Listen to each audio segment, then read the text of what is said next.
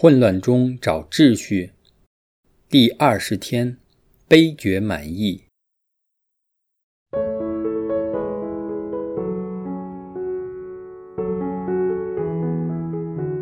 昨天我们提及过，天主的计划是一个有希望的工程。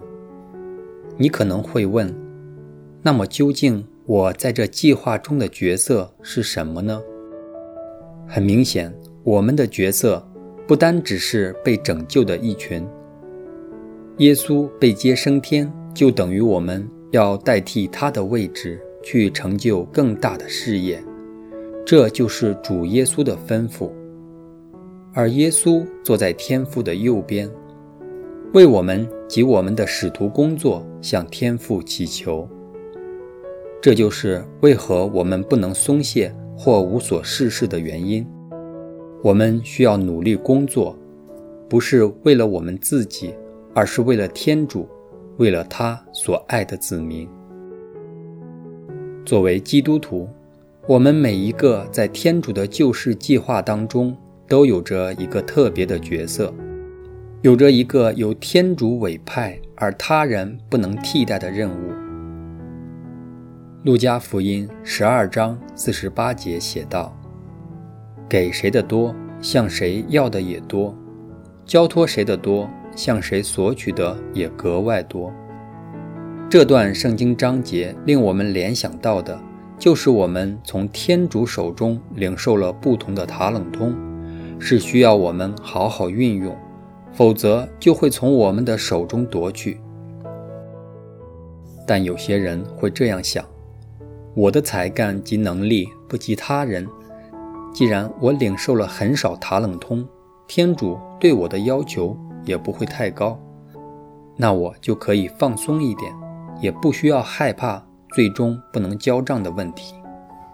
实际上，塔冷通不只是指用来为天主工作的天赋才干这般狭义，天主也赐给我们许多其他可见和不可见的礼物，特别是不能数算的恩宠，是不应该只留给自己用的。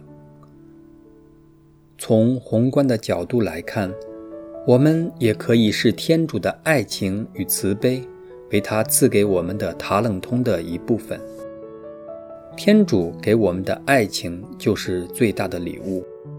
我们常提及，我们就是天主对世界爱的管道。的确，天主的爱已倾注在我们身上，而这满意的爱是不能只收藏于我们之内。这份爱情要经过我们流向其他人，特别是我们身边的人，例如我们的家人。所以。一切爱的的工作，就自然成为我们运用塔冷通的重要一环。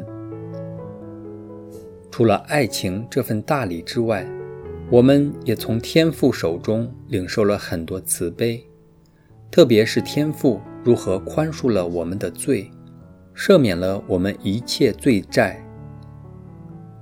还记得当伯多禄来到主耶稣跟前。问他需要宽恕其他人多少次的时候，他问耶稣：“宽恕七次足够吗？”耶稣就以一个没有怜悯的仆人的比喻去解释。耶稣答说：“我不对你说直到七次，而是到七十个七次。”很惊讶，确实。但耶稣的确希望我们不再去计较宽恕其他人的底线。当我们被宽恕的多，天主也期望我们更慷慨地宽恕其他人。所以，我们应当慈悲，犹如天父那样慈悲，亦应成为我们毕生的追求。塔冷通也代表着天主托付给我们的时间。我们不是时间的主人。我们的生命也不是为自己而活，而是为天主及他人的益处而活。到最终，我们需要为我们如何在世上好好善用时间而向天主交代。总括来说，我们每个基督徒从天父手中所领受到的塔冷通一定不少，所以如果我们背负着许多俗世的重担，尤其是那些我们强加在自己身上的重担，比如种种囤积的东西及令我们分心的事，我们怎能专注于运用天主所赐予的种种恩典，去履行耶稣要求我们做的更大的事业呢？让我们回到开始时那段圣经章节。耶稣在路加福音十二章四十八节这样说：“给谁的多，向谁要的也多；交托谁的多，向谁索取的也格外多。”如果我们不知道我们如何被祝福、被委托和被要求的话，我们就不知道应该怎样更好地安排我们的生活，及善用天主托付给我们的塔冷通。以满足天主对我们的要求，我们不能总是认为还有很多时间任由我支配，因而可以漫无目的、漫不经心的生活。如果我们认为还有很多时间，那么我们就是在逃避现实，或是被世俗价值观或自我所误导。所以。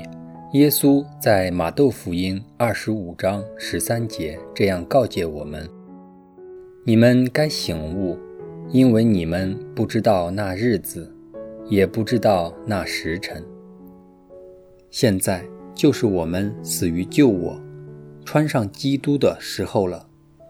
让我们提示自己，不要白白领受天主的恩宠，但要成为向往与天主合作的人。”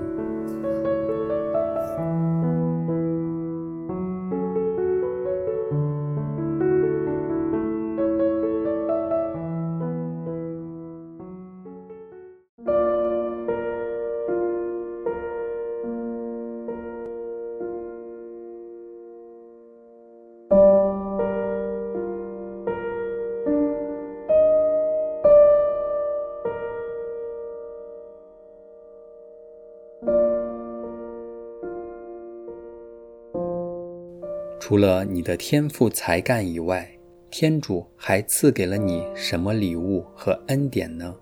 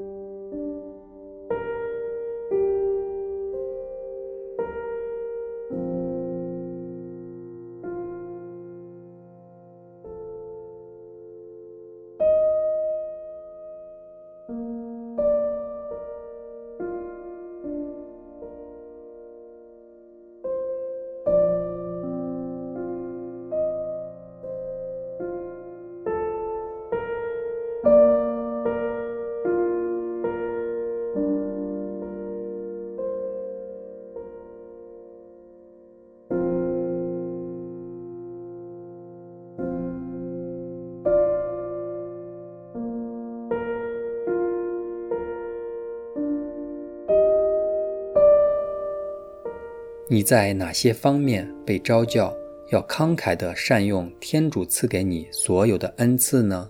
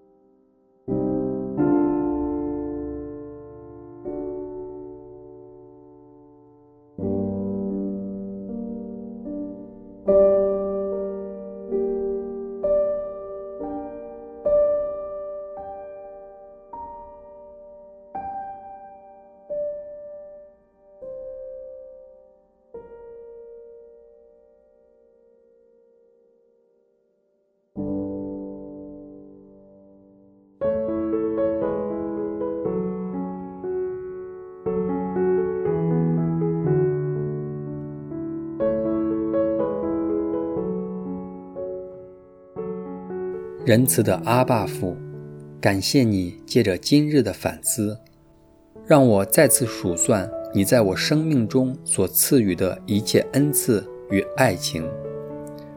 你一提示我，我不是为自己而活，而是为你以及为其他人的益处而活。求你宽恕我以往没有好好珍惜你赐给我的生命。没有善用你给我的时间及一切恩典，去服侍身边的弟兄姊妹。我决心由今天起，去把握时间和你恩赐我的一切机会，慷慨地奉献自己，以爱还爱。以上祈祷是因主耶稣基督的圣名而求，阿门。愿光荣归于父及子及圣神，起初如何，今日亦然，直到永远。阿门。